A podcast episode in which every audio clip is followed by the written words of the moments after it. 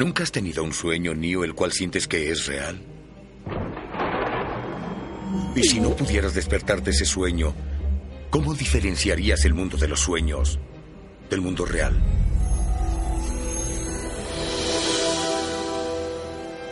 Bienvenidos, están escuchando el Logos Podcast.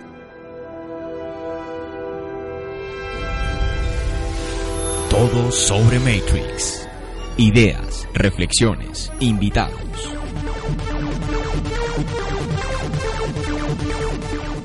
Saludos amigos, soy 01 y estamos enviando una nueva señal pirata hacia la Matrix desde Bogotá, Colombia. Y bueno, en esta oportunidad vamos a iniciar una gran saga de Matrix, todos los aspectos filosóficos de tecnología, la distopía. Vamos a hablar de hackers, vamos a hablar de los aspectos religiosos.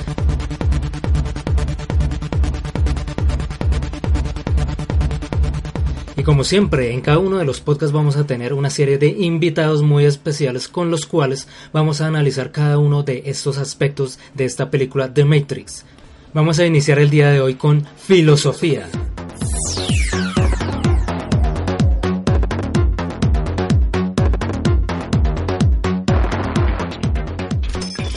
Acá le doy la bienvenida de nuevo a Logos Podcast a Luis Antonio Vidal del podcast Colas Dice. ¿Cómo estás? Bienvenido.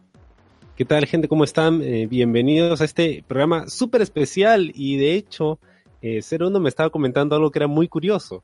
Eh, que cuando eh, conversé con él hacía mucho tiempo ya, me contó que la idea de crear Logos Podcast era precisamente para hablar de esta película. Y en cinco años nunca había hablado de The Matrix sino hasta ahora. Entonces es una fecha especial, una fecha conmemorativa, es una celebración de Logos Podcast.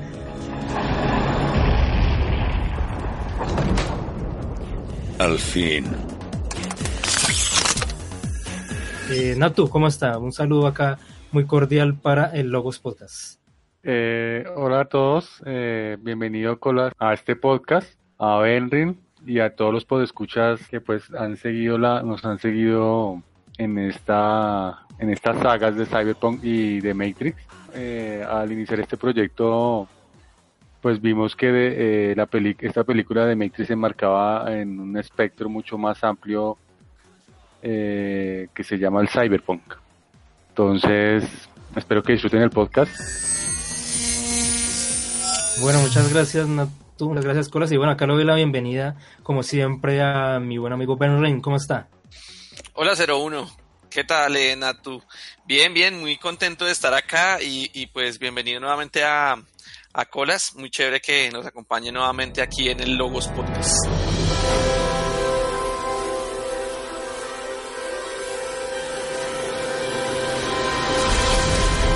Matrix. Logos Podcast. Analizamos el cine, las series y el entretenimiento desde un punto de vista diferente.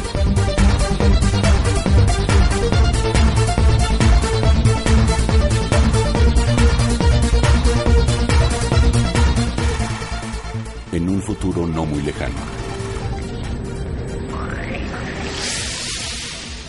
Y bueno, estimados oyentes, vamos a dar inicio a la saga de Matrix analizando el primero de los aspectos que hemos mencionado que es acerca de la filosofía.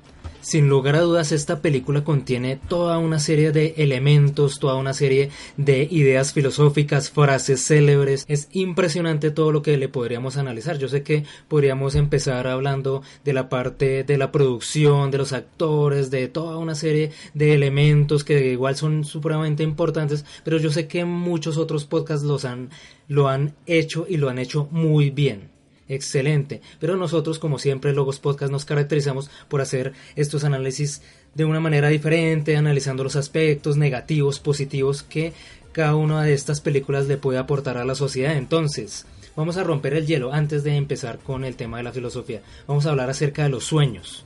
The Matrix nos habla acerca de los sueños. En algún momento Morfeo le hizo el comentario a Neo acerca de qué tal si uno no pudiera despertar de un sueño o si el sueño fuera tan real que uno no pudiera diferenciar este mundo de los sueños del mundo real. Entonces, es una idea muy interesante y es la que vamos a empezar analizando el día de hoy acá en el Logos Podcast. ¿Has tenido la sensación de no saber si estás dormido o despierto? Mm, sí, todo el tiempo. Se llama mezcalina. Es la forma de volar. Oye, creo que necesitas desconectarte un momento, ¿eh? Divertirte un rato.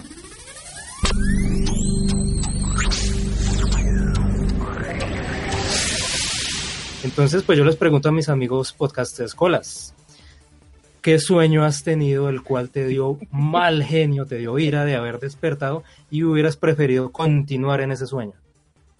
Mira que nunca me ha pasado el que me he despertado molesto porque quería continuar con un sueño, sino que me he despertado agradecido por haber tenido ese sueño.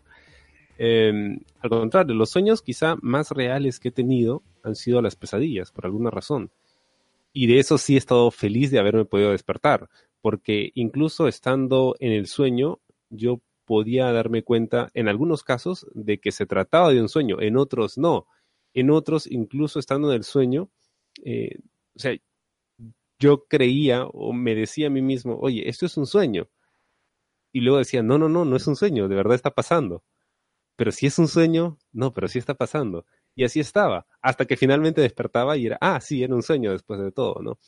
Em, pero lo que sí puedo comentar sobre esto es que a través de los sueños, y hay una anécdota que, quiero contarles, pero que la voy a contar un poquito más adelante porque tiene que ver precisamente con uno de los temas filosóficos que vamos a ver el día de hoy.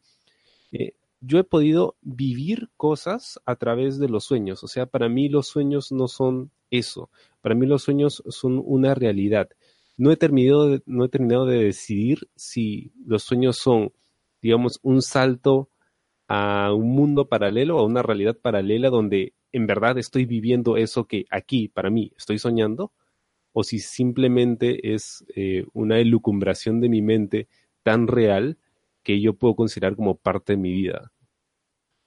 Uy, bueno, ya nos pusimos pesados.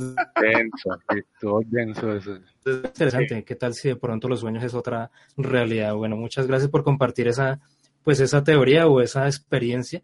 Venga, Nat, tú, alguno de esos sueños que de pronto recuerde, que nos quiera compartir, que de pronto le dio mal genio, como dice Colas, todo lo contrario, estuvo feliz de haberse despertado, Nat, tú. Eh, sí, pues pesadillas, pero retomando la pregunta original de un sueño que no me hubiera gustado despertar, eh, sí recuerdo cuando era niño que yo, yo me soñaba jugando con otros niños eh, en un barrio y tenía muchísimos juguetes.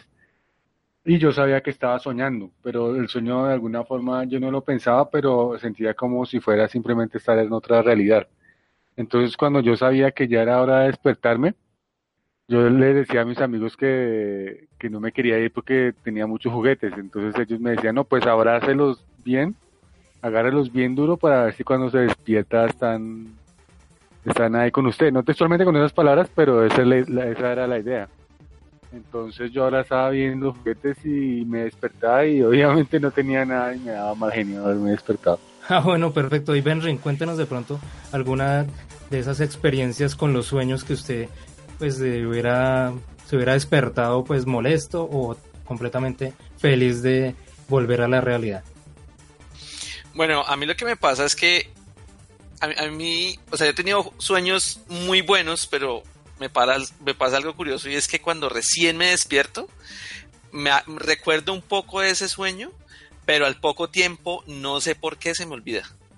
Es algo muy raro, o sea, me despierto, sé que soñé, sé que soñé algo bueno y de repente se olvida el sueño, se olvida, sé que era algo bueno, pero se, se olvida. Entonces, claro, responder esa pregunta de esa forma es difícil. Y lo que sí es, y lo que sí es que he tenido sueños, eh, digamos que muy fuertes, que han sido pues pesadillas. Esos sueños sí, sí, si han, si digamos me he despertado y algo así como dice Colas, he agradecido que sea un sueño. ¿Sueños eróticos? Porque, no precisamente, ojalá fueran sueños eróticos. Eh, no, yo, yo soñé, yo eh, tuve una época hace muchos años en que me pasaba seguido, en que soñaba que me estaban enterrando vivo. Uy. O sea, soñaba que el cuerpo lo cogían, ya es que lo metían entre un, entre un ataúd. Yo escuchaba cuando iban poniendo cada puntilla en el ataúd y no podía hacer nada. Y entonces la, la gente que está alrededor decía, no, este man, no, este, no, este man se murió, no, este man no hay nada que hacer. Y, y yo escuchaba cómo clavaban las puntillas ahí, no, no poder gritar, no poder hacer nada. Y esos, esos sueños sí fueron muy, ¿cómo se dice? Sueños muy lúcidos, en que sí los recuerdo. Es más, todavía los recuerdo. En cambio, lastimosamente los, los sueños buenos, esos, esos son los que se olvidan. Buena punta de cola, ¿no? Que igual era un sueño erótico porque lo estaban enterrando vivo. Logos. Logos. Del griego conocimiento, razonamiento o reflexión. Fragmentos del programa Redes, donde nos habla acerca de los sueños. Antes comentabas que al dormir se genera una química distinta en el cerebro, que es un cerebro distinto. Y decías otra cosa. Se generan grandes oleadas de acetilcolina pero lo que más cambia es la norepinefrina y la serotonina, que son dos sustancias químicas que sabemos que están relacionadas con la conciencia, pero el hecho de que esto se detenga al soñar hace que los sueños sean interesantes para un psiquiatra, porque tienen todos los elementos de la locura. Vemos cosas que no están ahí y creemos que son verdaderas aunque no podrían serlo de ninguna manera. Ver es creer. De noche cuando tu cerebro está activo, ves cosas en el cerebro. Por supuesto, ahí es donde ves las cosas siempre. Las cosas se ven en el cerebro. En realidad no vemos el mundo exterior. Vemos más bien una representación del mundo exterior y creemos que es así. Quizá no lo sea, pero probablemente se acerque bastante. Si toco la mesa, está ahí. Si estuviera soñando, mi mano atravesaría la mesa, posiblemente.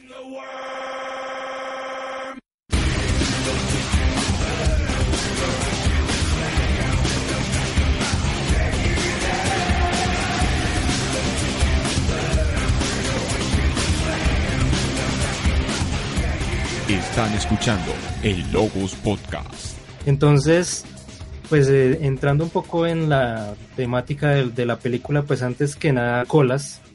The Matrix, ya rompimos un poco el hielo hablando de sueños, pero entonces vamos a entrar de lleno hablando de esta película. Cuéntanos un breve resumen acerca de qué se trata esta película y ya empezaremos a abordar pues los aspectos filosóficos de esta de esta de este film. Bueno, estrenada en 1999 y creada por los entonces hermanos Wachowski, ahora hermanas Wachowski The Matrix, cuenta la historia de Neo, que es un hacker, eh, tiene una vida doble, de hecho. Él trabaja en una firma de seguridad, es un pata de sistemas, como tú, como, bueno, como ustedes, o como yo no, porque, pero bueno, como cualquier eh, ingeniero de sistemas, pero que de noche se dedica pues a hacer unos cachuelitos, unos chambitas esto, adicionales para ganarse la vida trabaja como hacker. Parece que ha estado viviendo dos vidas.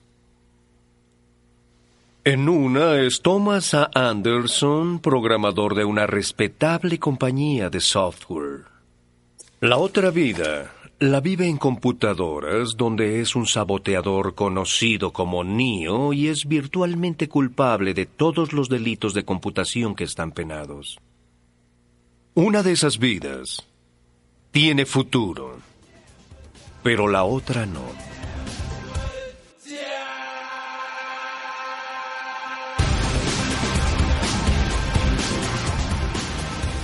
En una ocasión es contactado por un misterioso personaje él no sabe de qué se trata y una cosa lleva a la otra. Termina descubriendo que la realidad no es la realidad y que en realidad los seres humanos pues estamos sirviendo de baterías vivas, orgánicas, para las máquinas y que son estas las que controlan el mundo y que todo lo que nosotros estamos viendo es pues un sueño eh, de computadora que las máquinas diseñaron para mantenernos pues cautivos.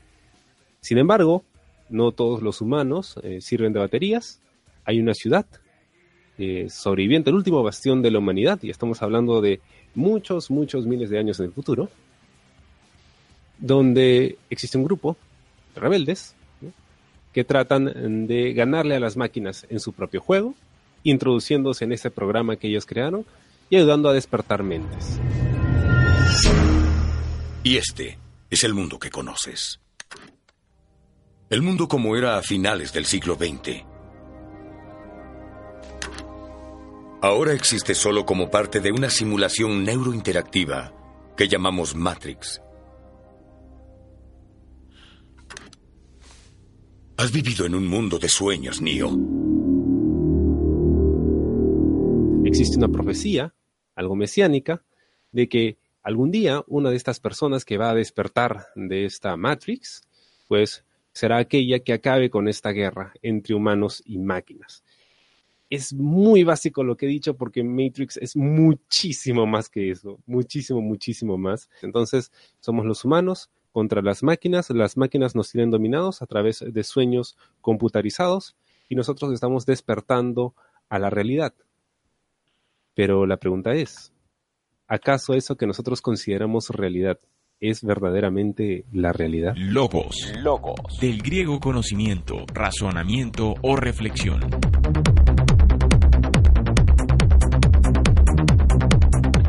Bueno, perfecto. Muchas gracias, Colas, por ese resumen. Pues sí, efectivamente, para los que tuvimos la oportunidad de ver esta película en su momento, yo recuerdo que la, pues, la vi apenas la estrenaron. Fue curioso porque yo iba a ver en ese momento Soldado Universal 2. Yo,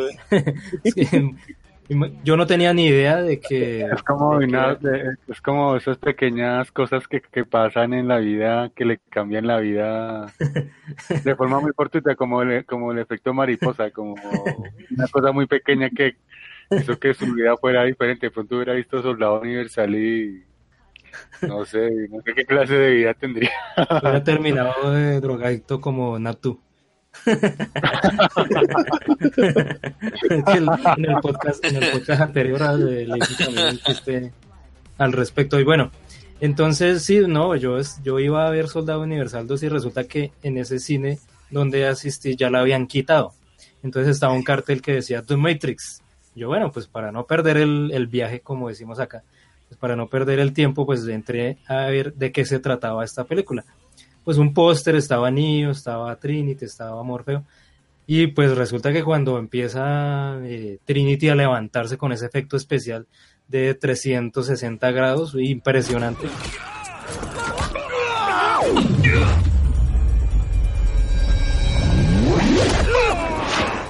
Yo recuerdo que yo salí del cine muy emocionado por los efectos especiales pero debo admitir que en los aspectos filosóficos y en los aspectos del trasfondo, la verdad en ese momento no lo comprendí muy bien.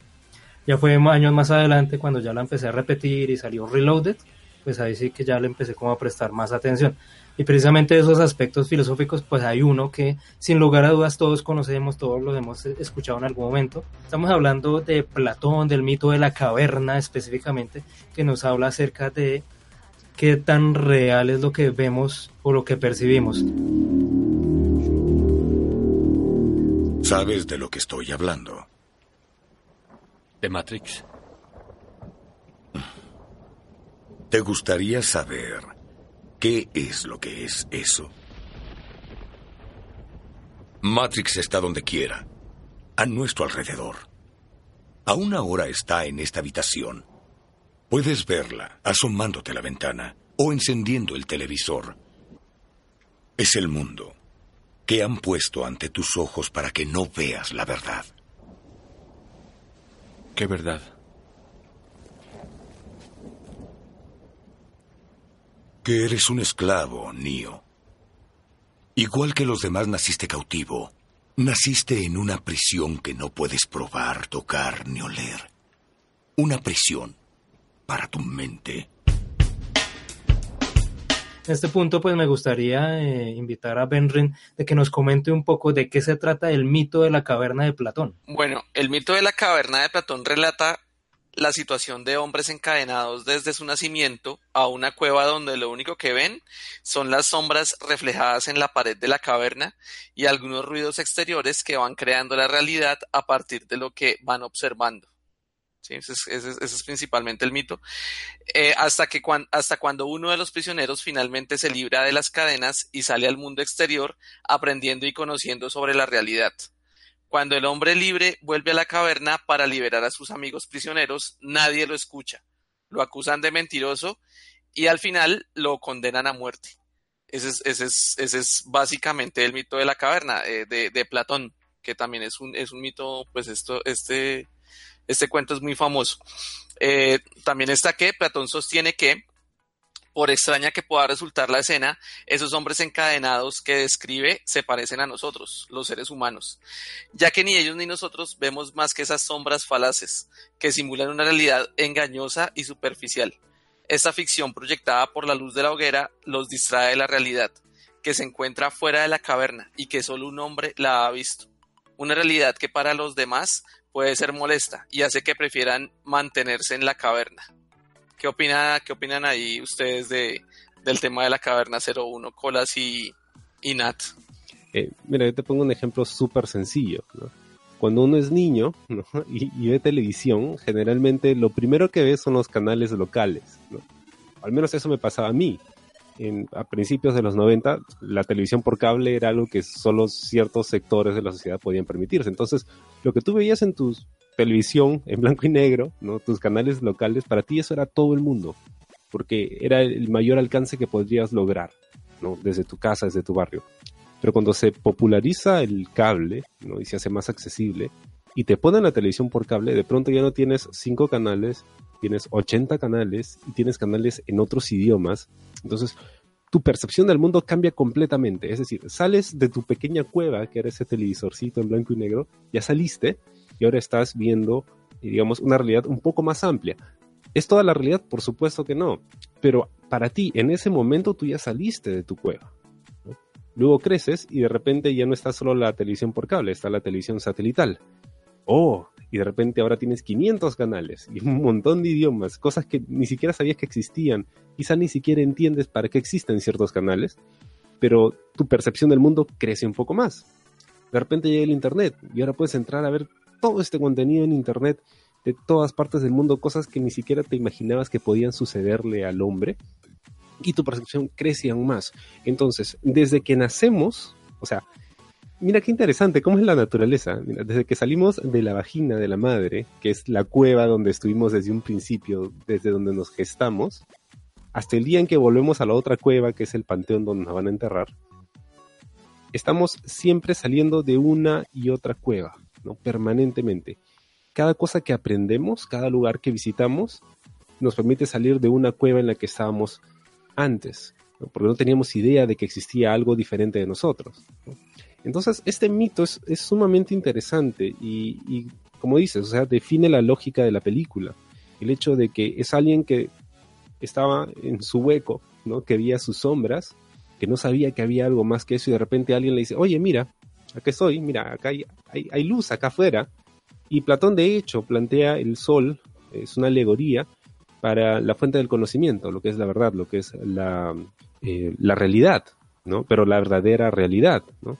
Y cuando el hombre sale de la cueva y ve el sol, al principio le quema porque es difícil, ¿no? Es un contraste. Estás saliendo de tu zona de confort y te das cuenta de que, ah, mira, eso es lo que genera las sombras, ¿no? Pero también es lo que ilumina todas estas cosas que ahora puedo conocer,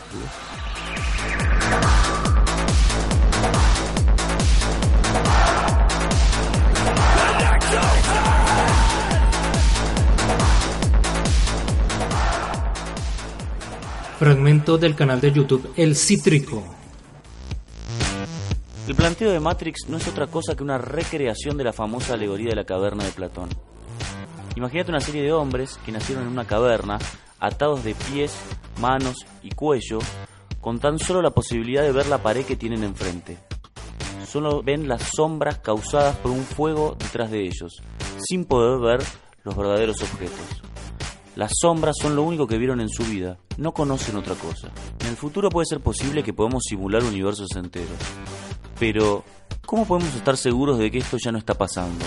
¿Es posible que no seamos reales, sino parte de la Matrix y no lo sepamos? ¿Qué es lo real? Sí, no, muy interesante lo que dice Colas con el tema de las cuevas. Y es que sí, es que eso pasa mucho. O sea, digamos, uno conoce una mujer y ya de una vez ya quiere buscar la cueva, ¿sí? Entonces eso pasa mucho, Entonces pues una cosa, con, las, con las eh, bueno, sí, también, también, también, sí, uno va salir de la cueva, no entrar. Va saliendo, uno va saliendo de la cueva, como dice, como dice bien Colas, porque hace, yo recuerdo hace muchos años cuando yo salí del colegio, mi idea inicial era estudiar sistemas, esa era como mi idea siempre principal. Y a través de que, el, del tiempo que ha pasado, ahora me gusta mucho es la antropología y me gusta mucho leer más acerca de la antropología. Entonces es como salir de esa cueva, de eso inicial que uno, que uno busca, pero eh, a, medida que uno va avanzando en la vida va buscando, va saliendo de esa cueva y va buscando otras cosas que, que como dice cuáles lo, van, lo vayan iluminando le vayan dando uno como ese conocimiento adicional. Pero a, a le gusta más encontrar otras cuevas o, o entrar en esas cuevas. ambas, ambas, ambas. encontrar las cuevas y buscar y entrar en las cuevas, hermano, sí. bueno, y sobre, sobre lo que dice, lo que decía Colas, pues, sí es muy cierto. Yo también lo he mencionado, creo que en algún podcast anterior o de pronto se lo he comentado pues a algunos compañeros el tema de que uno va avanzando en la vida y uno va como de burbuja en burbuja, esa es como mi palabra, bueno, Colas mencionó el tema de la cueva pues para efectos de, de lo que estamos hablando de Platón, yo siempre lo hablaba en términos de burbujas. Por ejemplo, en 10 años, me imagino que yo tendré otras ideas, muchos de ustedes igual, como que uno va cambiando la percepción de la realidad que uno tiene actualmente en cuanto a lo que uno observa del mundo. En muchas ideas que uno siempre va teniendo, religiosas, el tema de la política, el tema de la familia, el tema de la sociedad, cualquier tema que a ustedes se les ocurra, uno siempre está evolucionando o como ampliando ese panorama de las ideas que uno siempre tiene y esa realidad se va ampliando bastante. Entonces, no sé ustedes qué opinan de como esas realidades, cada uno de nosotros tiene una realidad diferente. ¿Qué opinan tú de cómo nos desenvolvemos de acuerdo a esa realidad en la cual pues crecimos y estamos viviendo día tras día? Me parece curioso es que cuando uno está en determinada burbuja, así como como lo estaba diciendo, uno cree que, tiene la verdad absoluta en determinada etapa hasta muy que bien llega dicho, Muy bien dicho, esa es la frase que define muy bien. Uno siempre cree tener la razón y uno siempre cree que está en la realidad perfecta. Ya me consagré como podcaster. ya la, frase célebre de Naptu. La frase célebre. sí, pero a la, a la medida que uno va avanzando en la vida, se va dando cuenta que lo que uno creía antes, en el, digamos, en el peor de los casos, no era así, o era solo una parte de la verdad, o uno estaba malinterpretando la, la realidad, o, no era consciente de otras cosas. Entonces, eso es lo que a mí me causaba eh, curiosidad de, pues de, de seguir superando las burbujas. Logos Podcast, Cyberpunk, Pensamientos y Tecnología. Síguenos en Twitter como arroba Logos Podcast, en iTunes, iBox, Facebook y YouTube como Logos Podcast.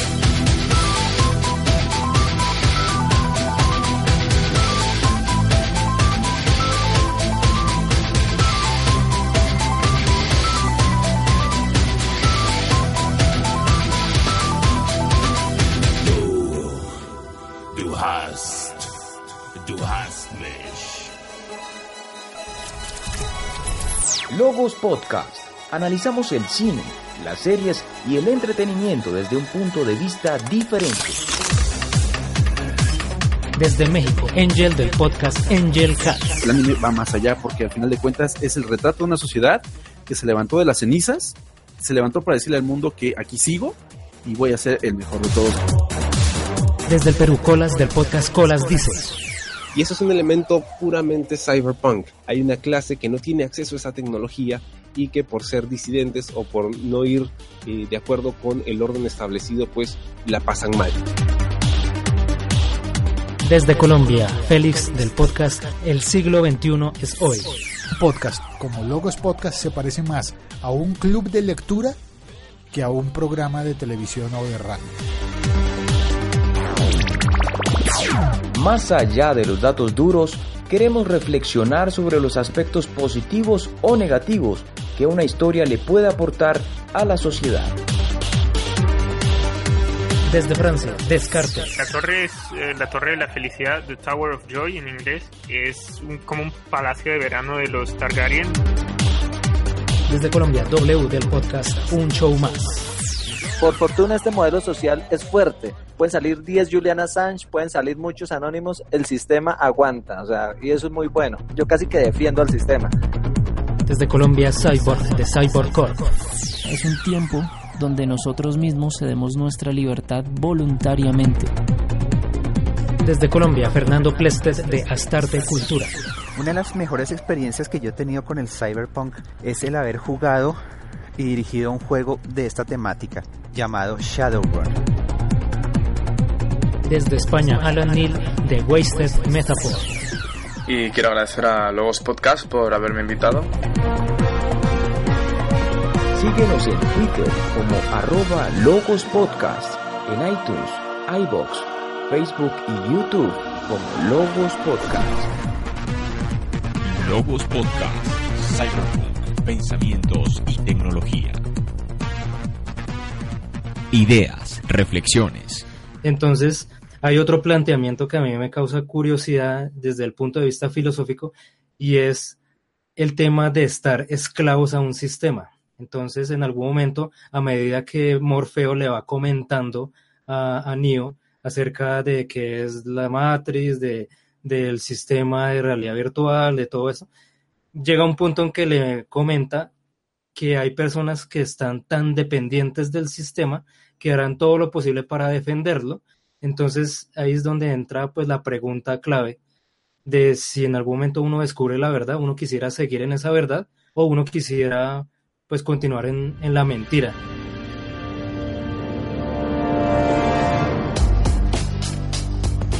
Matrix es un sistema, Neo. Ese sistema es nuestro enemigo. Estamos adentro. ¿Qué ves a tu alrededor? ¿Ejecutivos? ¿Maestros? ¿Abogados? ¿Carpinteros? Son las mentes de las personas que tratamos de salvar. Pero hasta lograrlo, esas personas son parte de ese sistema, por tanto son el enemigo. Tienes que entender que la gran mayoría no está lista para desconectarse. Y muchos están habituados, son tan desesperadamente dependientes del sistema que pelearán por protegerlo. Venga, yo le tengo una pregunta rápida a Naptu. Si usted hubiera estado en el papel de Neo en el momento en el que le presentaron las dos pastillas, de pronto va a descubrir algo muy importante en su vida. ¿Usted qué hubiera hecho en ese momento? Yo, claro, hubiera cogido la, la píldora roja, que es la de la. Matrix, ¿no? Perfecto. Y ya cuando hubiera conocido la realidad, ¿usted se hubiera querido regresar? De pronto. ¿Por qué? De ¿Por pronto, qué? sí. Mm, digamos, en términos prácticos, estoy más como, o le pongo atención a lo que dijo Cypher. Él igual es un esclavo de otra persona, o sea, y tiene razón, el man tiene razón. De pronto lo que, lo que haría sería como tratar de publicar la verdad, pero sin que la gente se comprometa a salir, sino que pudiera decir, bueno, dado que eso es una simulación, eh, yo decido si me quedo en ella o me salgo, pero, o sea, me parece que no, que no, o la verdad no implica pelear contra las máquinas, o sea, en el caso de la película, no, porque igual, eh, digamos, la, la decisión de qué hacer con la vida de uno va es en cada persona, ¿sí? Y no, no, la, esa verdad, ese engaño, pues, digamos que lo que no estaría bien es que la gente viva engañada. Pero una vez sabiendo la verdad, la gente debería tener la libertad de elegir. Que es lo que pasa cuando Morfeo despierta a niño, él espera que porque él sepa, sabe la verdad, pues tiene que estar del lado de él y eh, ya hablando, ya pues podría hablar mucho acerca de lo que sería el mundo real en la película y por qué pronto yo sí consideraría regresarme. Porque igual el mundo real, el mundo real, ¿no? Para Morfeo es una batalla que de pronto no tiene, no tiene sentido, no tiene esperanza. Pero, pero nada, o sea, usted, usted regresaría otra vez a la Matrix, pero recordando lo que es la realidad o pediría que le borrara la memoria? No, yo creo que no pediría que me borrara la memoria, sino siendo consciente de las dos realidades. Pero usted viviría bien así, estando consciente en las dos realidades, saber que está conectado, saber que su cuerpo no es más que una pila para las máquinas, igual usted viviría así. O sea, si uno diga, se sale como el argumento de la película, eso no tiene nada de malo, o sea, porque si usted sale a la realidad, usted digamos que es una pila para, lo, para los microorganismos que se van a comer su cuerpo cuando usted se muere. O sea, yo pensé que iba a decir que éramos una pila para las megacorporaciones. también, también. también pensé que, yo también que pensé también que se iba a ir por el lado de las, de las megacorporaciones o el pago de, de todo lo que uno paga y compra. Como en la película no hay megacorporaciones, o sea, hablando estrictamente de la película, no hay megacorporaciones, no las dije, pero sí lo hubiera hecho. Yo sé, creo que ahí, no, no, yo no podría, no podría vivir con las dos realidades definitivamente, porque alguno de ustedes podría hacerle el amor a su esposa teniendo en la mente de que su esposa está también conectada a un montón de cables y ni siquiera te está tocando. O sea, esa simple idea me volvería loco.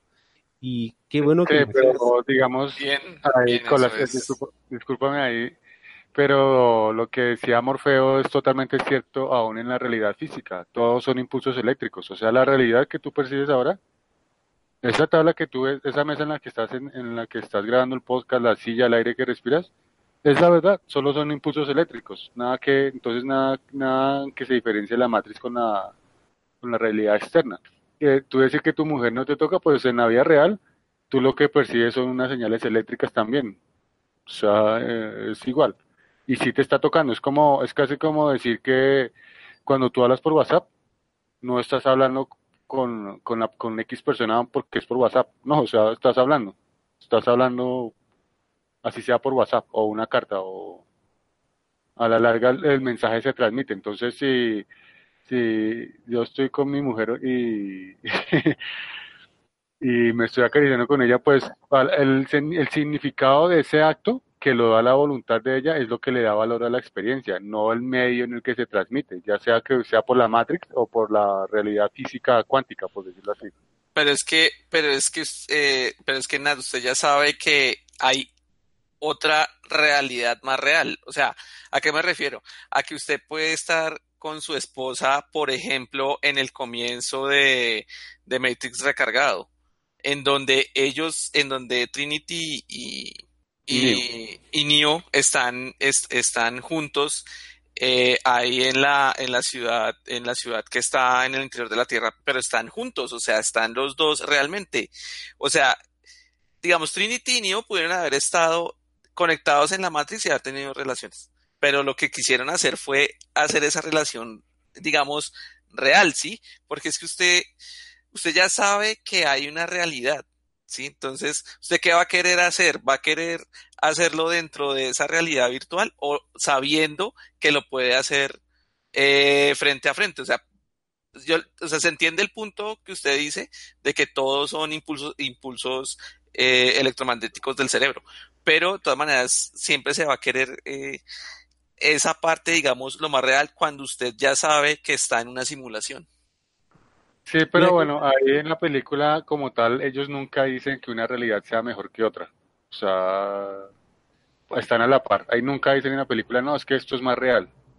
Que es la realidad donde se, donde está, digamos, como hosteado, no sé cómo decirlo, donde, donde alberga la otra realidad que es la matriz, pero nunca dicen que una es mejor que la otra.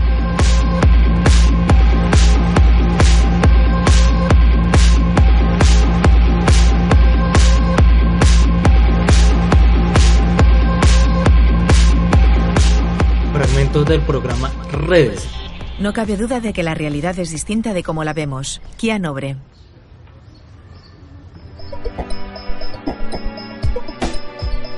Solemos pensar que nuestra percepción del mundo es mucho más completa de lo que es en realidad. Sentimos que registramos lo que pasa en nuestro entorno al igual que una cámara de vídeo, pero lo que sucede es muy distinto. Oye, vamos a ver, el, el mundo real, el mundo exterior, ¿es, es real? ¿Es, ¿Es tal y como lo vemos? Sí, no cabe duda de que la realidad es distinta de cómo la vemos. Cuando empecé en esta profesión era 100% materialista y de hecho sigo pensando que el cerebro nos dice muchas cosas sobre nuestro comportamiento. Pero cuando nos centramos en esa verdad final, es decir, ¿qué hay ahí fuera, en el mundo real? La pregunta es sesuda. He tenido la suerte de casarme con un filósofo. Por eso en casa me recuerdan constantemente, como decimos en Brasil, que el agujero es algo más profundo. Ya sabes, las cosas son complicadas y al fin y al cabo puede ser que el mundo no sea nada como lo que percibimos conscientemente.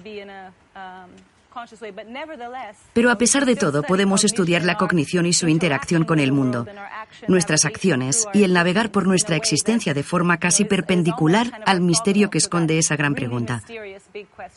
O sea, diría que existe un mundo ahí fuera, pero no creo que pueda probártelo. Es fantástico lo que estamos uh, sugiriendo, porque en, en realidad estamos intentando contestar la vieja pregunta de saber si el mundo que vemos es el mundo que existe, tal y cual, ¿no?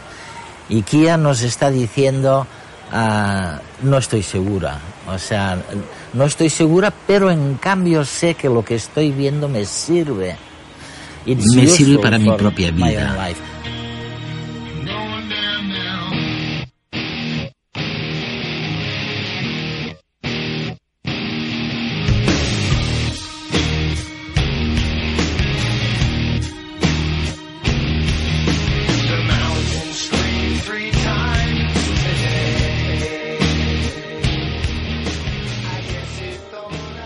Podcast cuenta con el apoyo de la Unión Podcastera. Encuentra a la Unión Podcastera en todas las redes sociales. Síguenos. Tu ayuda es muy importante para poder difundir el podcasting en español. Unión Podcastera, Fraternidad de Podcasting.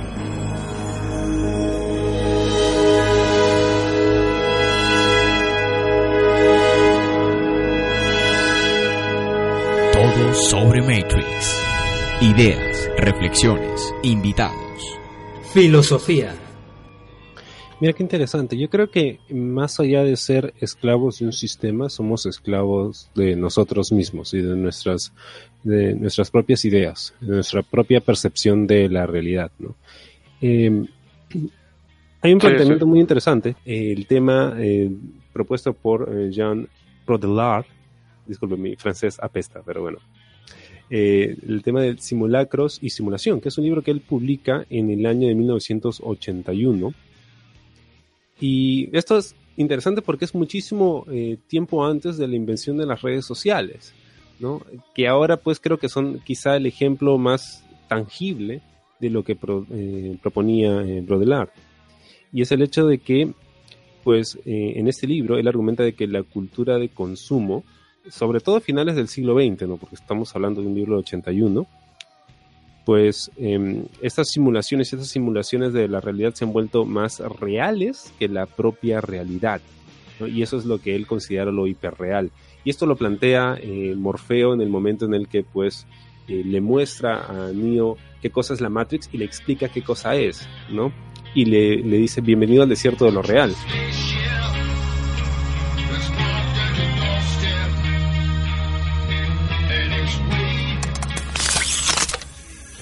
Este es el mundo, tal cual es hoy.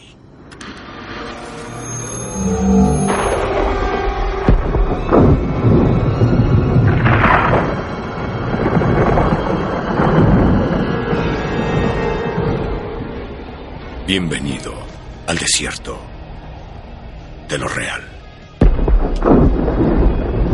Es interesante ¿por qué? Porque como mencionas, somos esclavos de nuestra realidad. Pero exactamente de qué realidad somos esclavos nosotros.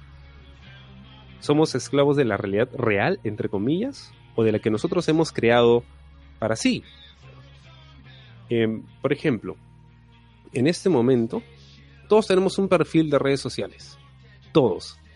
De repente no en Facebook o en Instagram, pero lo tenemos en LinkedIn o en algún foro que tenga que ver con alguno de nuestros intereses. O sea, tenemos una vida, un yo en Internet. Querramos o no, porque algo de nosotros hay en Internet, de todas maneras. El hecho de que nuestra realidad virtual tenga mucho más peso que nuestra realidad real, física, ¿no? Pero para ti, lo que tú has visto en, en, las redes sociales, para ti eso es verdad. Entonces tú has transformado tu propia realidad en base a lo que has visto en una plataforma digital, que no es cierto, o de repente sí, no lo sé, porque no podemos determinarlo, pero ya te, ya te transformó la realidad. Y no solo a ti, sino se la transforma a todo aquel que entre en contacto con eso. Logos Podcast.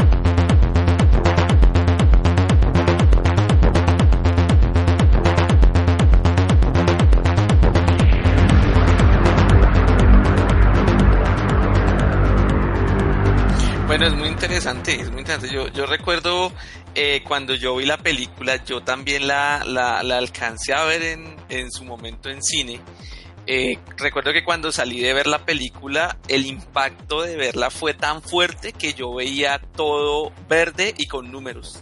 En serio, yo salí tan impresionado. yo salí tan impresionado de esa película que de verdad yo veía verde y con código todo. O sea, salí súper impresionado de la película. Y, y de pronto, eh, bueno, digamos que en ese momento no era tan crítico eh, pero, pero sí me parece interesante eso que dijo, dijo, eh, dijo Morpheus. Y luego, cuando yo empecé a, cuando he hablado con mucha gente, me he dado cuenta, me he dado cuenta de eso, ¿sí? De que la gente defiende mucho, mucho el sistema, ¿sí? Y que, digamos, eh, si uno se pone a pensar, por ejemplo, el, en temas como el nacionalismo, eh, si uno eh, ve, por ejemplo, lo que es el nacionalismo nazi o el nacionalismo, en, incluso actualmente en muchos países uno se da cuenta como la gente eh, defiende tanto el sistema que, que, que si les dicen, digamos, una realidad o una verdad, eso es peor que si se le metieran con la familia. precisamente y de algún modo es porque están como como bien lo dice la película que es muy interesante están tan acondicionados que ya no ven una realidad distinta o no ven una verdad diferente. Sí, totalmente de acuerdo. Y además que uno utiliza la palabra sistema, pero pues bueno, en realidad pueden ser muchos sistemas, sistemas de creencias, el sistema político. Eh, ben Rin ya mencionó el tema del nacionalismo. Por ejemplo, en temas religiosos, a mí siempre me ha gustado mucho The Matrix en ese aspecto de, de la religiosidad porque fue, digamos, coherente con mi proceso personal cuando yo era pues una persona muy católica acá en Colombia, pues es una de las religiones más fuertes, y uno como que se va saliendo de ese sistema y cuando yo vi The Matrix, yo dije, ese es el proceso por el cual yo pasé de ya despertar, de cuando uno se desconecta de, de, de, esa, ese sistema religioso, de ese sistema católico, y ya uno empieza a ver el mundo totalmente diferente, como le ocurrió a Neo en la película. Sé bien que están ahí, lo siento. Y sé que tienen miedo, que nos temen.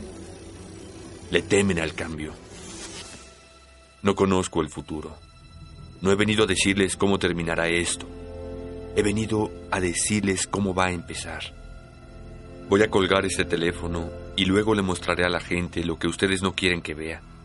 Voy a mostrarles un mundo sin ustedes un mundo sin reglas y controles, sin fronteras ni límites. Un mundo donde todo es posible.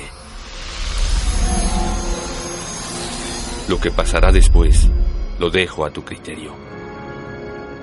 Y ya, ya, ya, no, ya no era el mismo, entonces a mí siempre me gustó, pues uno de los tantos aspectos que me ha gustado de la película es como salirse de, de esas realidades en las cuales uno pues en algún momento de la vida pues se encuentra.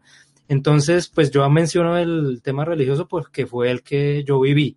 yo viví ese, proceso en el cual yo me salí de ese sistema religioso y ya uno empieza a ver eh, a las personas que siguen metidas en ese sistema religioso, uno ya los empieza a ver como, como lo que son, como esclavos, como la, la palabra que menciona Morfeo, esclavos de ese sistema y lo van a defender como ya hemos mencionado.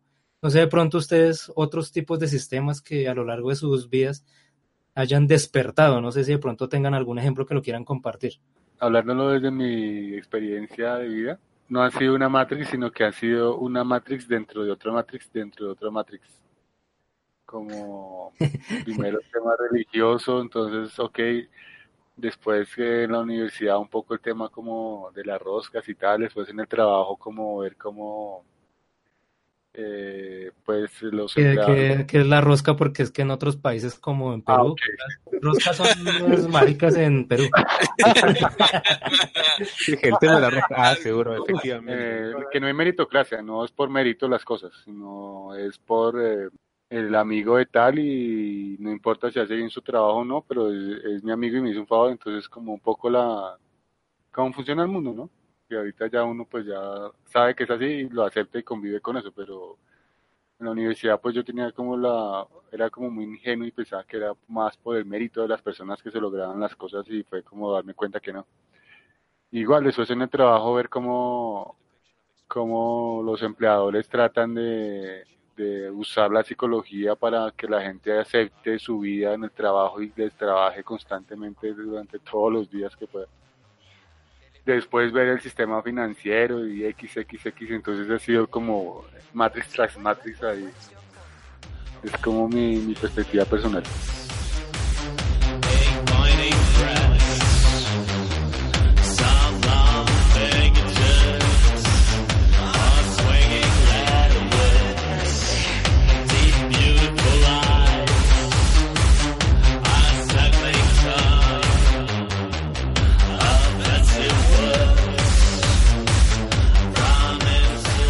Están escuchando el Logos Podcast. Bueno, y en este punto en el Logos Podcast vamos a hacer un break y voy a hacer una especie de homenaje a los primeros podcasts que yo empecé a escuchar acerca de la temática de Matrix, en especial el podcast La Biblioteca de Trantor. Vamos a escuchar un fragmento de este podcast y como siempre recomendando este grandioso podcast aunque llevan un buen tiempo sin grabar, pero esperemos que muy pronto vuelvan a publicar más de sus programas con ese estilo tan particular que ellos tienen. Totalmente recomendados la biblioteca de Trantor. Hermano Wachowski lo que consiguen con Matrix, a mi entender, es fusionar eh, pues bueno, una serie de cosas ¿no? en la misma obra, una, trama impresionante que invita a plantearse pues bueno, cosas tan profundas como la propia realidad, ¿no? con un guion espectacular, y un elenco de actores pues con unas interpretaciones más que dignas y una excelente ambientación, ¿no? Y consigue mezclar, eh, bueno, consigue fusionar de manera excelente pues filosofía, eh, misticismo y religión con cultura cyberpunk y, una revolucionaria estética muy apegada al cómic y al anime. ¿no? Mm. Tratando del tema de, la confusión entre lo que es real y lo que no lo es, eh, también se puede hacer un acercamiento a, la película que hemos mencionado anteriormente, eh, desafío total, en la que también el espectador sufre de, la misma confusión durante toda la película.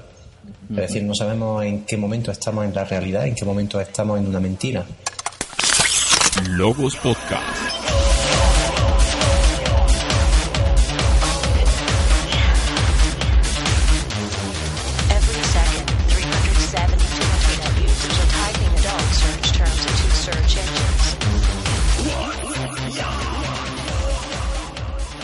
Y no podíamos dejar pasar la oportunidad de saludar y hacerles un homenaje a los compañeros del podcast La órbita de Endor. Ellos sacaron muchos años atrás un podcast de una duración aproximada de unas 7 horas acerca de esta película y de todo ese análisis tan profundo desde todos los puntos de vista que ellos realizaron. Entonces escuchemos un fragmento de este podcast, como siempre recomendándolos uno de los mejores podcasts de Hispanoamérica, La órbita de Endor.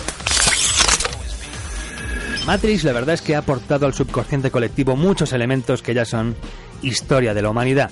No me refiero solo a la experiencia cinematográfica.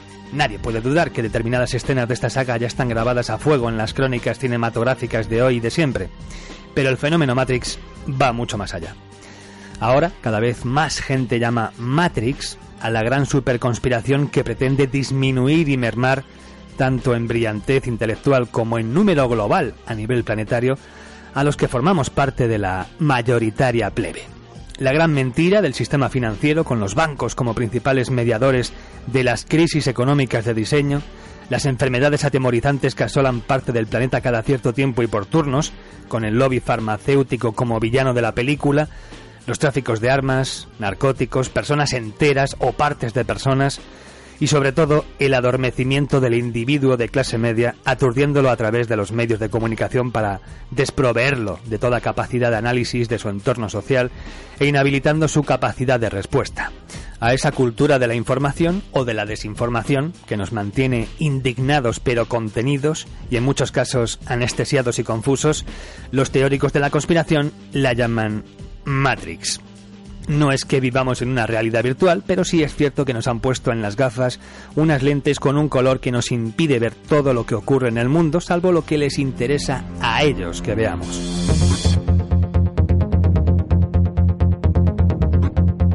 Logos Podcast, Cyberpunk, Pensamientos y Tecnología.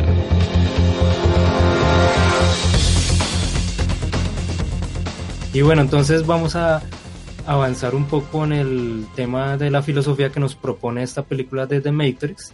Hemos hablado acerca de, de la realidad, hemos hablado acerca de los despertares que cada uno de, hemos podido llegar a, a vivir en nuestra experiencia personal, el tema de ser esclavos de un sistema, el tema de las personas que van a defender el sistema.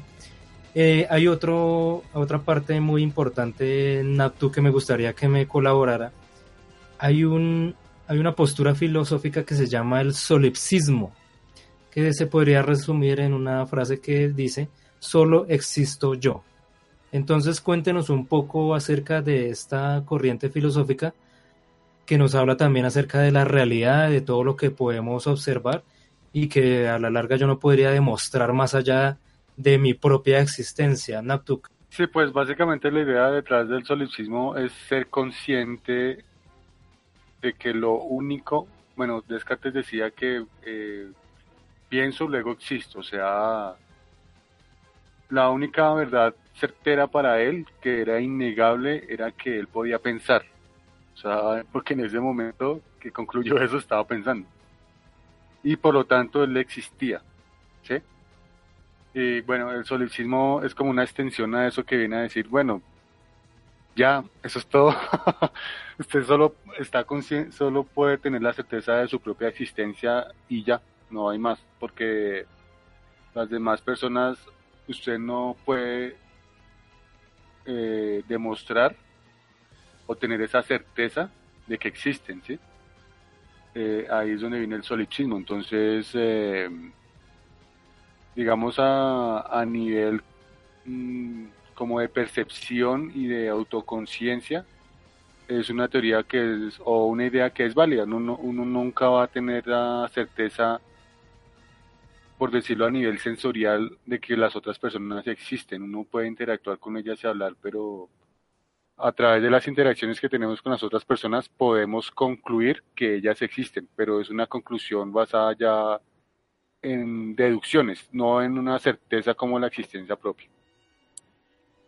Sí, efectivamente es una postura filosófica bastante compleja, pero entonces el planteamiento del solipsismo pues es curioso, yo nunca he estado de acuerdo con, esta corriente filosófica, pero la comprendo. De ahí surgieron otros planteamientos, justamente en algún momento nosotros en un podcast anterior, en, el podcast de Ghost in the Shell hablamos del dualismo, hablamos del problema de, del fantasma en la máquina, y ahí de cierta manera pues los invito a que escuchen ese podcast porque pues intentamos como refutar un poco el tema de Descartes con respecto al dualismo, porque pues una de las contrapartidas que tiene el solicismo es que mente y alma no son dos cosas aparte, sino son una sola. Entonces, pues hay personas que podrán ir por la corriente filosófica de Descartes, que yo sé que la gran mayoría de la humanidad tiene esa tendencia de pensar que el cuerpo y la mente son entes aparte, Y otra postura que es la que yo pues, eh, practico, que es cuerpo y mente es lo mismo.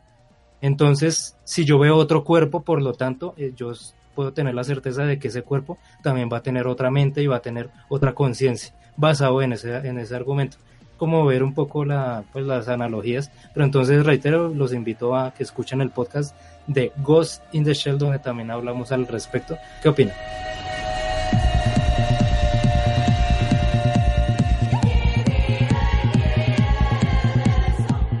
Yo ni siquiera puedo estar consciente de que yo mismo existo. O sea, yo siempre creo que existo en la medida en que puedo relacionarme con otros. Entonces, necesitas ese punto de comparación. Es como el planteamiento de lo que hablamos hace un rato, ¿no?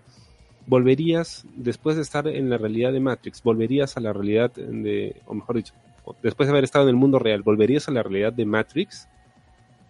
Y uno podría decir que sí, pero precisamente porque tuviste esa otra realidad, ¿no? O sea, porque viste cuál era la condición real de las cosas. Entonces puedes decir, ah, si comparo, entonces prefiero eh, vivir el, sueño idílico, ¿no? del mundo digital. Pero es precisamente porque has tenido el, contrapeso del otro, ¿no? Del otro lado. Yo tampoco concuerdo con el solicismo de que, como te digo, ni siquiera yo puedo saber que existo, ¿no? Necesito del resto para poder determinarlo.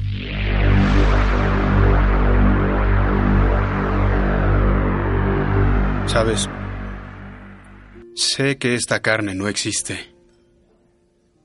Sé que cuando la pongo en mi boca, Matrix le dice a mi cerebro que está jugosa y deliciosa. Después de nueve años, ¿sabes qué pienso?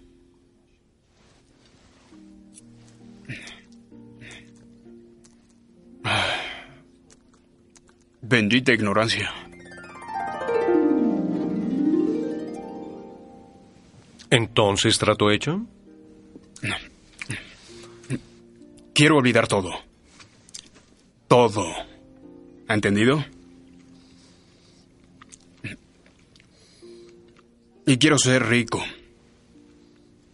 Y una persona importante. Como un actor. Lo que usted quiera, señor Regan. De acuerdo. Devuelva a mi cuerpo la planta de energía, reinsérteme a Matrix y le daré lo que quiere.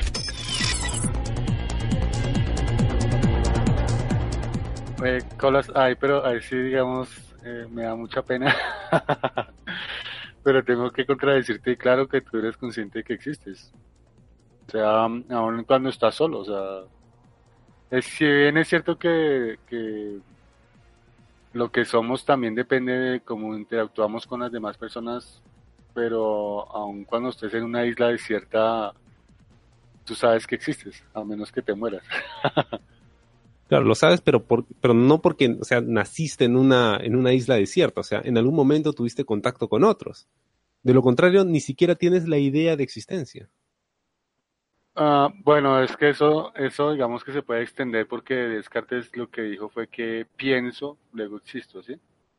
Pero aun si uno no pensara verbalmente, sería consciente de su existencia, tanto como para proteger la vida. Por ejemplo, un león o una iguana, o sea, ellos no piensan racionalmente, pero al nivel de percepción sensorial, claro que saben que están existiendo y por eso protegen su vida. Claro, pero eso es instinto ya. Eso es a un nivel, eh, digamos, el, nivel más primitivo, que también lo tenemos, obviamente, pero aquí estamos hablando de planos de conciencia, que es algo inherentemente humano. Sí, pero digamos los animales están en un plano primitivo de conciencia, pero están, o sea, existen, ellos no, Piensan, ellos no piensan, pero existen. Exacto. Y, y si ellos llegaran a desarrollar la autoconciencia, probablemente dirían, no como Descartes, pero parecido, dirían, porque siento, sé que existo, porque percibo la realidad, sé que existo. bueno, muy, muy interesante. Ya para ir finalizando el podcast del día de hoy, nos quedarían pues tres curiosidades. La primera, hay un filósofo llamado Putnam que nos habla acerca de qué tal si nosotros somos cerebros dentro de una cubeta. Somos un cerebro que tiene una serie de conexiones y esas conexiones pues son un computador que nos va mostrando la realidad. Entonces, de acuerdo a todo lo que hemos hablado en el día de hoy, a la larga, ¿qué tal si nosotros actualmente estamos viviendo en una simulación? Bueno, hay cualquier cantidad de teorías o de posturas, incluso hasta metafísicas, que nos podrían hablar de, de estos temas. Una de las, de las personas que recuerdo bien que de las primeras personas que me habló acerca de qué tal si eh, vivimos en una simulación fue Ben Rin. No sé si recuerda un poco de por qué en algún momento los científicos empezaron a decir, bueno, algunos, que vivíamos en una simulación. ¿Usted qué recuerda acerca de, un poco de, este tema, Ben Rin? Sí, pero eso fue un tema que yo, que yo estuve leyendo, creo que alguna vez hicimos un, podcast del tema, eh, que los, los científicos empezaron a analizar si era posible matemáticamente crear una, una realidad como la que tenemos. Si, si realmente ese, ese cerebro dentro de una cubeta era posible y al hacer cálculos matemáticos se dieron cuenta de que sí era posible. ¿Sí? De que, de que sí puede llegar a, a nuestra realidad ser una realidad computacional. O sea, digamos que físicamente y en la realidad eh, no hay ninguna, ninguna restricción por la cual eh, esto, no, esto no se pueda dar. ¿sí? Y por lo menos yo que soy tan aficionado a los, a los videojuegos, me gusta, eh, he visto cómo paso a paso se ha ido avanzando en esto eh, de tratar de mostrar una, una realidad así sea eh, simulada en un videojuego y cómo va avanzando todo. ¿sí? Y cómo incluso ellos hasta lograron eh, ver qué tanta capacidad necesita un, un computador para llegar a, a, crear, por ejemplo, no sé, una ciudad estilo piso 13, ¿sí? Para llegar a tener un, nivel de simulación en que no podamos ver qué, eh, qué es real y qué no lo es. Y ya, por ejemplo, tenemos también lo que es, lo que es la realidad virtual, eh, que también ya nos ha acercado y nos lleva a un paso más de ver esta, esta realidad simulada y pues ya que ya el hecho de que, de que científicos eh, estén viendo o estén analizando este tema ya, ya es porque lo vende algo, algo mucho más, algo que realmente se pueda dar.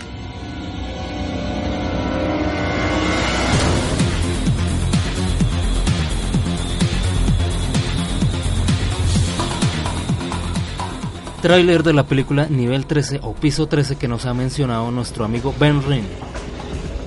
En la planta 13 de un edificio de oficinas un equipo de científicos ha creado la puerta a un universo simulado. Ahora, tras seis años de pruebas, están a punto de cruzar los límites de la realidad. ¿Te refieres a que hay otro mundo además de este? Exacto, solo somos una simulación de algún ordenador. ¿Y quién tiene el control? Nosotros no.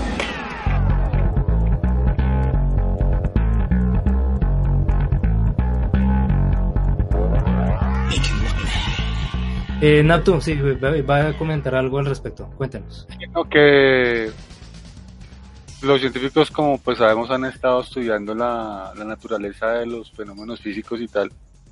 Y según la física cuántica, o sea, efectivamente sí, no, yo no lo llamaría simulación, pero alguien sí, o sea, no estaría descabellado de decir que lo que vivimos es una simulación, porque efectivamente nuestro cerebro interpreta unos datos que percibe del mundo exterior. Por ejemplo, el espacio, el fenómeno del espacio y el tiempo. El espacio y el tiempo son, o sea, como habló Einstein en la teoría de la, de la relatividad, el tiempo no es algo absoluto, el tiempo se deforma con, el, con la presencia de la masa y entonces eso lo pone a pensar a uno que ni siquiera el, tiempo ni el espacio son absolutos y son, o sea, el, el, cerebro de cada persona interpreta esos datos para darle forma a una realidad. En ese sentido, digamos que en el, comparándolo con, con la teoría del cerebro, una cubeta, prácticamente sería decir que la cubeta es nuestro propio cerebro que está interpretando eh, digamos, datos físicos que llegan a nuestros sentidos. ¿sí? Entonces, si, por ejemplo, lo, el espacio, el espacio es algo infinito, los, la distancia entre los átomos es muchísima y hay mucho espacio vacío, pero nosotros por la forma en que percibimos la realidad, percibimos los objetos sólidos. Y los objetos, a unos objetos sólidos están constantemente cambiando. El tiempo, el tiempo también es, en la física cuántica se ha hablado mucho, en, la física relativista, de que el, tiempo en realidad depende de la velocidad a la que nos movamos, solo que la velocidad en la que nos movemos es tan lenta que no percibimos, que percibimos el tiempo como algo absoluto. Entonces, no sé, o sea, a la larga uno sí podría llegar a concluir que estamos en una simulación hecha para que nuestro cerebro la interprete de cierta forma. Aunque yo pues ya, ya no le pondría la palabra simulación, sino como un plano de la realidad le pondría yo. Bueno, muchas gracias por, por esas ideas. Y bueno, pues para finalizar también tenemos algunas referencias, por ejemplo, a otras historias como Mago de Oz, cuando Cypher hablaba de Dorothy, no sé si ustedes recuerden que el mago de Oz básicamente es esa cortina de, humo y sin estar seguros que qué podría haber detrás. Entonces, si en algún momento pues no descubren que es una cortina de humo, es una tecnología, pues ellos van a estar completamente convencidos de que el mago de Oz tenía esa apariencia.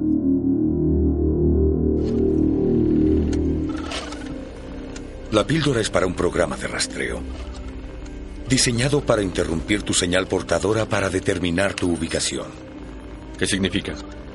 Significa abrocha tu cinturón, Dorothy, porque de Kansas puedes despedirte.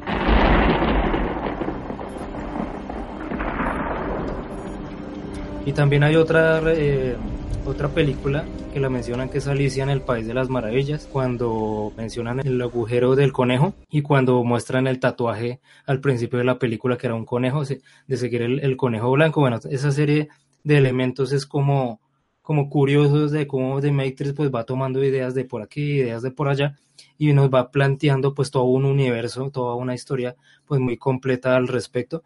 Y sin lugar a dudas el tema filosófico pues es bastante importante en esta película. Entonces, ya para finalizar, de pronto algunas ideas que ustedes quieran comentar eh, que, se, pues, que, no, que se nos hayan pasado el día de hoy. Y Benrin quiere comentar también alguna, cuéntenos.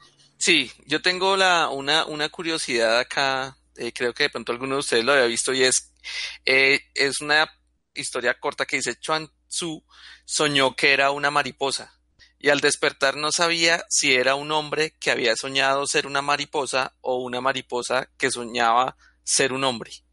Entonces esa es, una, es una historia que es, es, como interesante ese aspecto de no saber eh, qué, qué, puede soñar con qué, ¿no? Sí, puede ser una mariposa que sueña que es un hombre o un hombre que es una mariposa. Eso era, eso era un pensamiento eh, del Medio Oriente que se, que se tenía.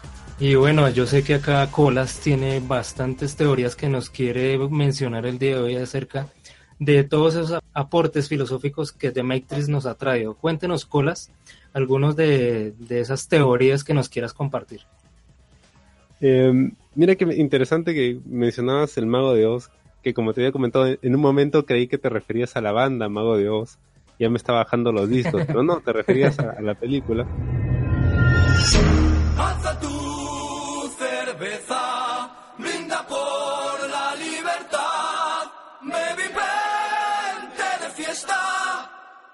Infierno es este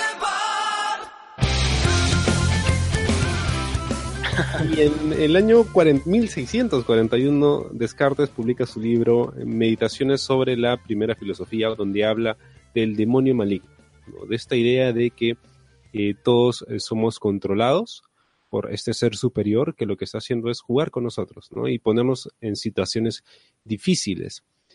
Em, en el caso de Matrix, pues el demonio maligno es esta inteligencia artificial, que lo domina todo y nos usa a los humanos y nos pone en estas situaciones difíciles. Que justo como, como mencionaba Ana, tú, en, creo que para mí, de la película original Matrix, eh, la escena más importante es la conversación que tiene Smith con Cypher, que creo que define claramente eh, no solo cuál es la idea que tienen las máquinas sobre los humanos, sino los humanos sobre sí mismos y su propia realidad ¿Cuando están comiendo? Exactamente, esa escena. Porque en esa escena que parece trivial, y Cypher es un personaje eh, que, o sea, que muere, nada, nada le importa, o sea, nadie le da importancia, porque ni siquiera es tan cool. Pero lo que dice y lo que plantea es lo más interesante, ¿no? Descartes decía que él no podía determinar si sus sueños eran reales o no. En esta escena, Cypher habla con Smith y le dice, mira, yo te entrego a Morfeo, pero quiero que me borres la memoria, me insertes en la Matrix otra vez y quiero tener dinero, y quiero tener fama, y quiero ser un actor famoso, y quiero esto y lo otro.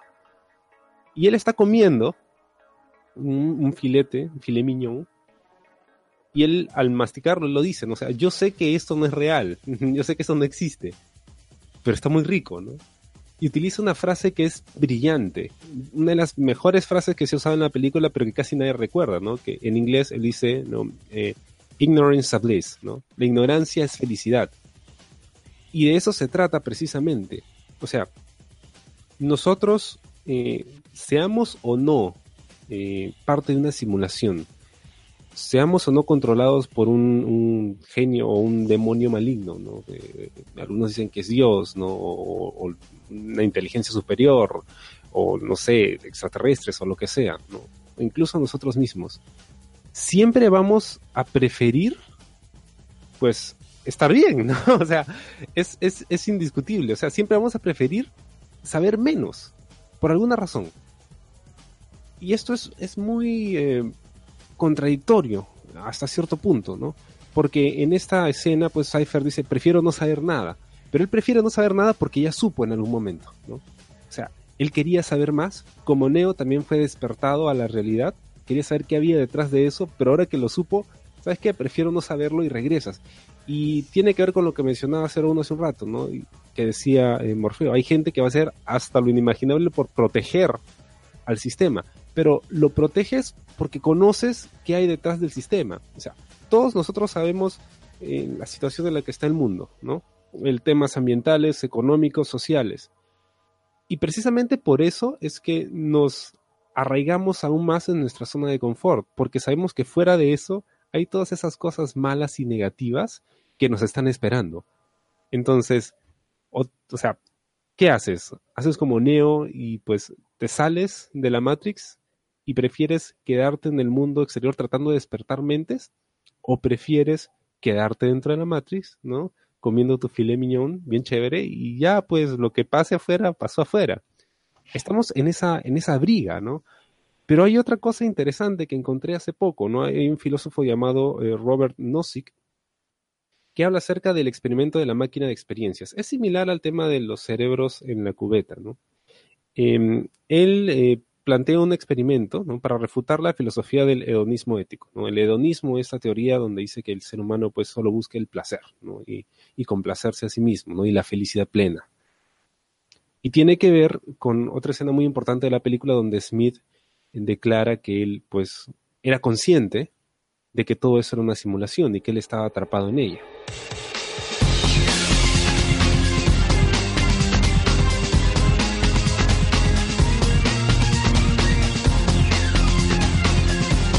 Síguenos en Twitter como arroba Logos Podcast, en iTunes, iBox, Facebook y YouTube como Logos Podcast.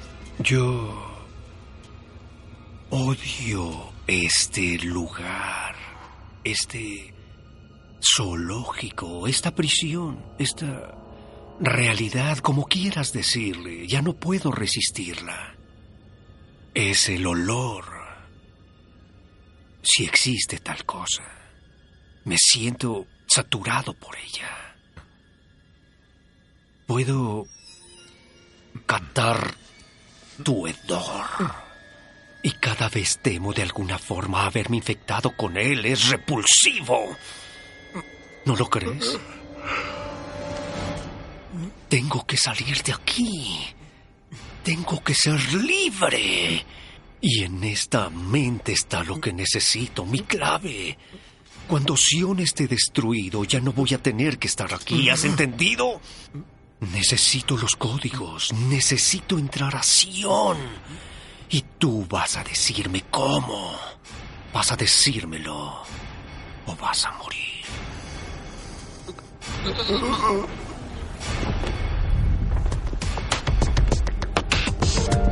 Ideas, reflexiones. Mira, hemos estado hablando de Platón, hemos estado hablando de eh, Descartes, ni siquiera hemos llegado a mencionar a Sócrates, pero por ahí está. Estamos hablando de toda esta gente a lo largo de cuántos años de, de la historia de la humanidad. Exactamente. 2500 años cuando empezaron esas, esas teorías. Exactamente, 2500 años y hasta ahora no nos hemos puesto de acuerdo. O sea, lo que estamos viendo, ¿es real o no es real? ¿Existe en algún otro plano y lo único que estamos haciendo es recrearlo? ¿O este es el plano verdadero, el único, y alguien más en algún otro plano, en alguna otra dimensión, está recreando lo que nosotros estamos creando en este contexto? No creo que no podemos saberlo, es una postura hasta cierto punto agnóstica. Pero más que no podemos saberlo, quizá en este momento no lo sepamos, de repente más adelante sí, pero yo prefiero no saberlo. O sea, prefiero, me gusta la idea de buscarlo, ¿no? De reflexionar acerca de eso. Pero saberlo, no estoy seguro. Es mejor que no lo sepa porque de pronto los agentes le borran la memoria y después más adelante va a tener otro de esos famosos de Yahoo. Posible. Por allá en una, en una nave aguantando hambre y frío, pero no, hay que liberarlo. bueno, eh, eh, ha sido muy interesante, pues, como ya dije eh, hace un momento, el tema de la filosofía, pues a veces puede ser un poco denso, pero yo creo que hace parte, sin lugar a dudas, de lo que nos plantea The Matrix, una película de ciencia ficción cyberpunk, pues muy, muy famosa, muy interesante todo lo que nos plantea, pero esto solamente es el principio. El siguiente podcast vamos a reflexionar acerca de la alta tecnología que nos plantea esta película. Vamos a hablar acerca de la realidad virtual, la inteligencia artificial, los virus, bueno, todo, cualquier cantidad de elementos que nos trae esta película. Y pues esperamos que no se lo vayan a perder. Y bueno, de una, una ronda de ideas finales, cómo les ha parecido pues el podcast del día de hoy y los aspectos filosóficos que nos ha traído de Matrix me gustó mucho este podcast, me, fascinó. Eh, pensé que de pronto no iba a haber nada nuevo, pues porque ya habíamos hecho eh, otros podcasts, digamos, de algunos temas muy similares, pero me gustó muchísimo. Eh, aprendí bastante hoy escuchando, escuchándolos a ustedes y no me gustó mucho, me gustó mucho, me quedaré pensando de algunos temas que se hablaron hoy acá. Ah, bueno, de acuerdo. Y bueno, Colas, yo sé si de pronto ahorita apenas vayamos a los sueños nos veamos nuevamente los cuatro, pero bueno. en otra, Eso no suena nada bien, brother. No suena nada bien. Entonces, pero por ahora, pues toca estar en esta realidad, es lo que nos tocó. Entonces, Colas, ¿alguna idea final que nos quiera compartir? creo que Matrix es parece superfluo. Y tú, tú ves los pósters, es más, la imagen que estás mostrando en este momento, ¿no? De los eh, protagonistas vestidos de negro, con las botas, las armas, ¿no? El látex, los lentes oscuros. Parece una película que es puro estilo y, y nada de sustancia, ¿no? Pero es todo lo contrario. Porque no solo hay planteamientos filosóficos, sino también planteamientos religiosos muy, muy profundos. En, de Occidente y de Oriente. Pero de todo lo que hemos hablado el día de hoy, de todo lo que he podido leer acerca de, digamos, los análisis que se han hecho sobre esta película, que ya casi 20 años después se sigue analizando y sacando y diseccionando todo lo que te puede ofrecer, lo que puedo, digamos, concluir es que finalmente la realidad es lo que uno acepta como tal, lo que uno quiere creer como tal, porque finalmente tú puedes ver que el mundo está en llamas, pero si para ti las cosas van bien, esa es tu realidad.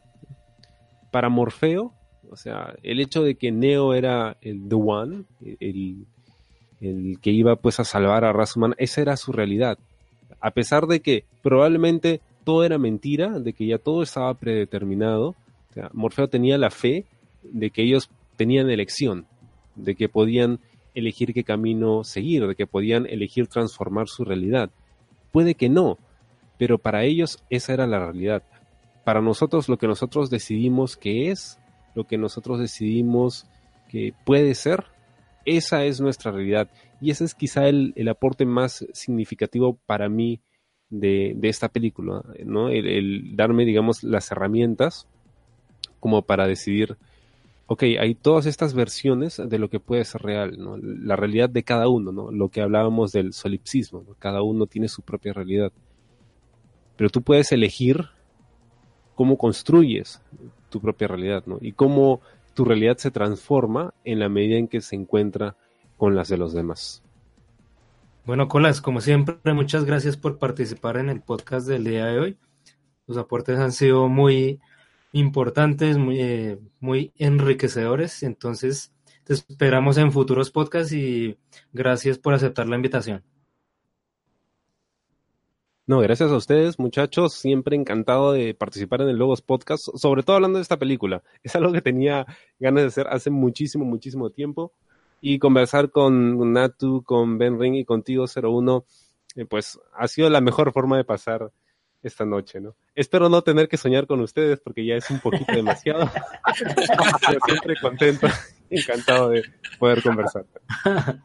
Y bueno, yo, yo aquí debo confesar algo. Ahorita Colas mencionó que ya hace 20 años, más o menos, se estrenó The Matrix. Entonces, curiosamente que yo empecé a hacer esta saga, yo no había caído en cuenta que es muy probable que a medida que los vaya publicando, porque son varios podcasts los que vamos a tener, temas de filosofía del día de hoy, tecnología, distopía, religión, hackers y bueno, un análisis global que vamos a tener de esta película van a ser alrededor de seis podcasts y es muy probable que mientras los grabamos y mientras van saliendo publicados, pues coincida con el aniversario número 20 de esta película. Esta película la estrenaron el 21 de mayo del 1999. Entonces, curiosamente, pues acaba de caer en cuenta, ya que Colas lo mencionó, pues 20 años, probablemente, pues qué mejor homenaje al, al, cumplimiento de los 20 años que estos podcasts que estamos realizando. Entonces, pues muchas gracias nuevamente a Colas y bueno, Benrin, muchísimas gracias también por participar y por aceptar la invitación. Bueno, no, muchas gracias, muchas gracias a, a usted estar nuevamente acá. Y bueno, Naptu, muchas gracias como siempre, hablando de esta película que yo sé que tanto usted como a mí nos apasiona bastante. Sí, muchas gracias por invitarme. Ya llevamos 20 años esperando a terminar esta saga. no, 20 años que es que lo escuché muy al, muy alejado. 20 años esperando a terminar esta saga de podcast llevamos como unos siete años. sí, algo así. Bueno, Nato, muchas gracias. Bien, bueno, listo. Gracias a todos y que disfruten el podcast. Bueno, entonces eso ha sido todo por el día de hoy. Nos despedimos. Natu, Benrin, Colas y su servidor 01 hemos enviado esta señal pirata hacia la Matrix. Un saludo para todos y chao.